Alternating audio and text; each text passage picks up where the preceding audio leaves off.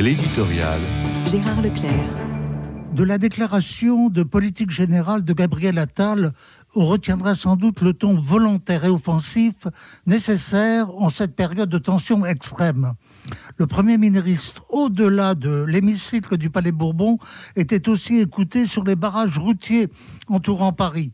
Cela contribuait forcément à donner à son propos un degré de gravité les premières réactions sur ces barrages, précisément, n'étaient pas de nature à rassurer l'intéressé, qui n'était pas dupe non plus quant au résultat immédiat de sa déclaration.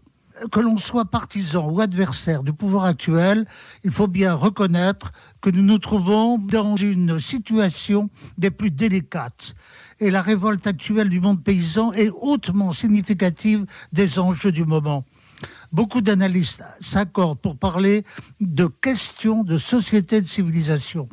En effet, il ne s'agit pas seulement de répondre par quelques mesures ciblées à des revendications catégorielles. Il s'agit d'envisager le destin de notre pays confronté à une réduction drastique de son agriculture. Agriculture qui plus est en situation de souffrance maximale.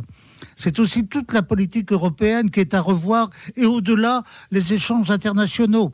La mondialisation nous a valu la perte de notre industrie au profit de la Chine. Les accords de libre-échange nous valent la mise à mort d'une partie de notre agriculture pour affronter de pareilles difficultés, et notamment celles posées par l'affrontement avec notre devenir environnemental, il faut plus que de la compétence parfois trompeuse des technocrates. Gabriel Attal, par son taux offensif, a peut-être montré qu'il avait compris la mutation nécessaire du politique aujourd'hui. Mais tout reste à faire et beaucoup de monde à convaincre.